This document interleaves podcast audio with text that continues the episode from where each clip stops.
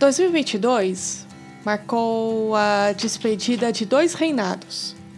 Na política e na aristocracia, Elizabeth II se foi em setembro, deixando marcas que ficarão para os livros de história e não apenas pelos recordes de ser um dos maiores reinados da história, mas pelos feitos e também pelas oportunidades perdidas sob sua regência. Mas isso falarei em outra oportunidade. No final deste ano, mais precisamente, 29 de dezembro, quem se foi era o rei do futebol, Pelé, o homem dos mais de mil gols. Um homem que chegou a parar uma guerra e fazer o povo se encantar por uma coisa chamada futebol. Mas Pelé não era apenas o embaixador do futebol. Pelé era o embaixador do Brasil.